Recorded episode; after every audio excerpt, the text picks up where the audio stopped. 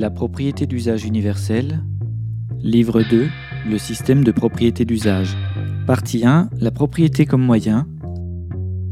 La propriété dans la loi.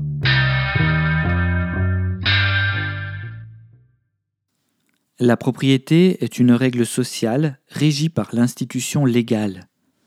Dans les civilisations primitives, illettrées, la puissante loi verbale servait de support moral aux règles de la propriété. La propriété du chef contre la propriété ou la non-propriété du peuple. Cela signifie que la domination par la propriété n'a rien de nouveau. Elle fonctionne toujours selon des règles définies dans un contrat social, qu'on peut nommer génériquement loi. Il n'y a pas de différence fondamentale entre l'emprise du meneur de tribu et celle du porteur de titres boursiers tous deux titulaires d'un droit de propriété, légitiment leur domination par une règle convenue dans la loi. Tous deux soutenus et confortés par des institutions sociétales, agissent selon un contrat légal.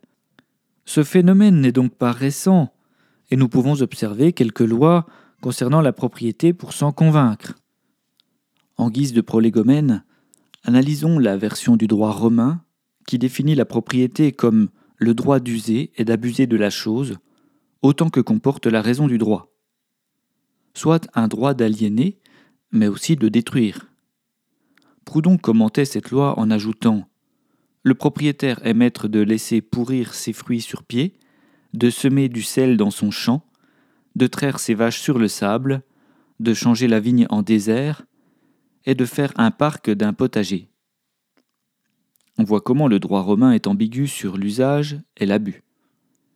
Rappelons tout de même que les citoyens romains, au sens du droit de participer à l'administration de la cité, étaient souvent des propriétaires fonciers, et l'importance des fonctions s'échelonnait avec la surface de terre possédée.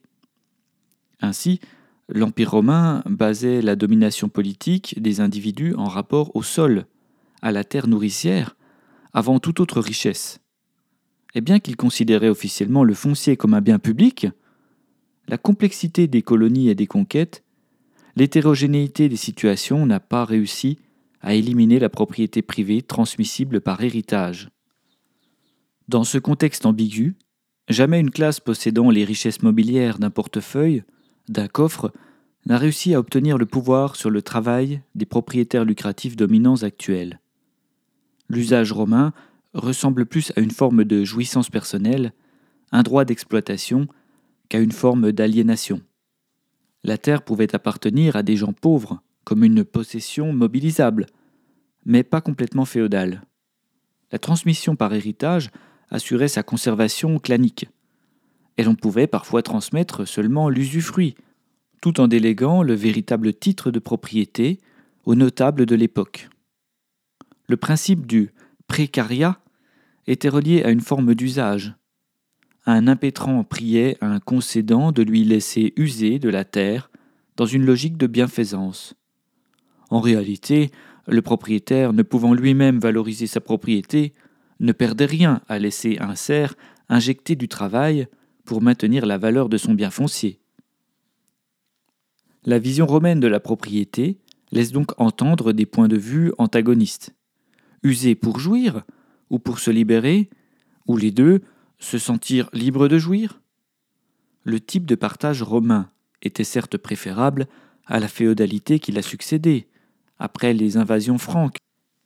Mais l'héritage familial ne peut satisfaire les besoins macroéconomiques de la propriété d'usage universel. Pour une société égalitaire et libérale, le droit à la propriété doit se passer des histoires ménagères, des batailles d'égaux, et se distribuer entre les usagers par les lois de la cité, en partant d'un besoin réel et mesurable. Passons le Moyen Âge féodal et ses fiefs, sa seigneurie, qui sont évidemment des manifestations ostentatoires de la délégation lucrative de l'usage. Et voyons directement ce que la Révolution française, en éliminant noblesse et clergé d'un coup, a ajouté à cette définition sur le long cours. Premièrement, Déclaration des droits, publiée en tête de la Constitution de 1789. La propriété est le droit de jouir et de disposer à son gré de ses biens de ses revenus, du fruit de son travail et de son industrie. Cet article nous éclaire sur le non-respect du droit à la jouissance de ses revenus, observé aujourd'hui, puisque l'essence même de la propriété lucrative réside dans la ponction d'une partie de la richesse créée par la force de travail d'autrui.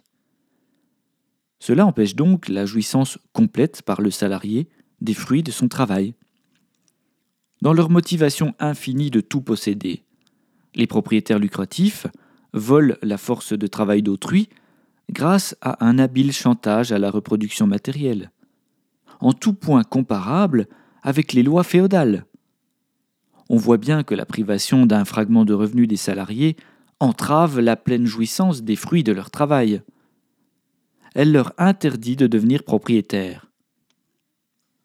Les endoctrinés de la propriété lucrative vous répondront, outrés, qu'un progrès est né en laissant le salarié bénéficier du risque pris par l'entrepreneur, et qu'on ne pourrait trouver injuste de ponctionner une part de travail sur le principe de ce risque, que, de ce point de vue, l'employé n'est en aucun cas entravé dans la possession de ses revenus. Mensonge. Ce serait faire d'un voleur un propriétaire, confondre le droit avec la possibilité de sa réalisation. Faut-il posséder pour avoir des droits? Le linguiste remarquera l'étrangeté du mot industrie employé à l'occasion d'une telle déclaration. En effet, l'indice laissé là nous renseigne sur le pédigré des artisans de ce texte. Des propriétaires lucratifs, empêchés par la noblesse et le clergé d'exploiter librement le paysan illettré entre l'horloge et la machine. Cette loi affiche clairement les ambitions des membres de l'Assemblée constituante, une vision de despotisme éclairé, voltairienne, d'une société dirigée par une minorité de possédants. Deuxièmement, Code Napoléon, article 644. La propriété est le droit de jouir et de disposer des choses de la manière la plus absolue, pourvu qu'on n'en fasse pas un usage prohibé par les lois et les règlements. On avance. Il n'est plus question d'industrie ni de revenus la propriété est toujours décrite comme un droit, toujours inaccessible aux non-possédants. Le soin est pris de ne pas préciser si ce droit est universel ou pas. On voit donc la fracture entre les classes possédantes, qui peuvent jouir et disposer de manière absolue de leur propriété, et les autres, non concernés par la proposition. Si l'on rendait la propriété universelle, c'est-à-dire la possibilité pour tout humain de jouir entièrement du revenu de son travail par l'accès universel à la propriété. Le peuple serait libéré dans son action, motivé pour se mobiliser dans une tâche qui lui permettrait de vivre dignement. Seule l'universalisation de la propriété d'usage permettra d'atteindre la liberté, l'égalité et la fraternité. Rester dans un monde de propriété lucrative, c'est rayer d'un trait ces trois valeurs. Troisièmement, Déclaration universelle des droits de l'homme de 1948, article 17. 1.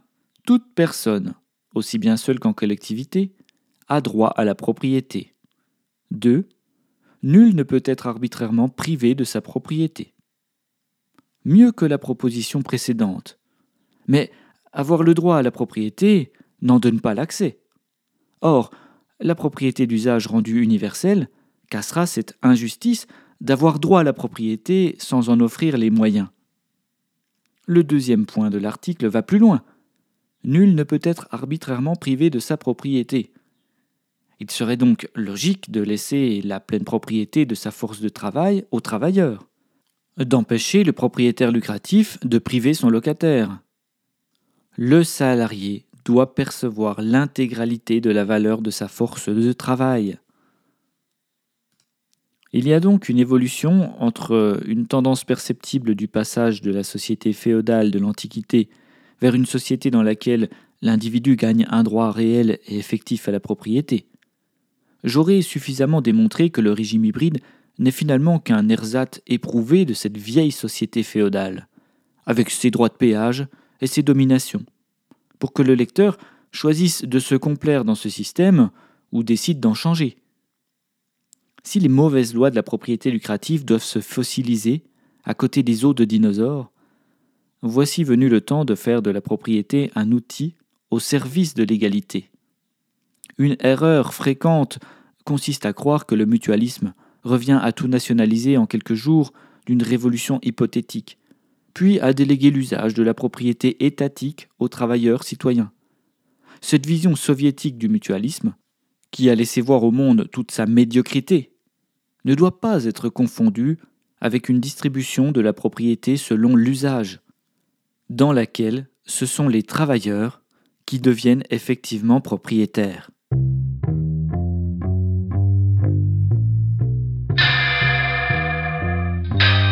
Retrouvez le texte intégral sur la propriété d'usage.com.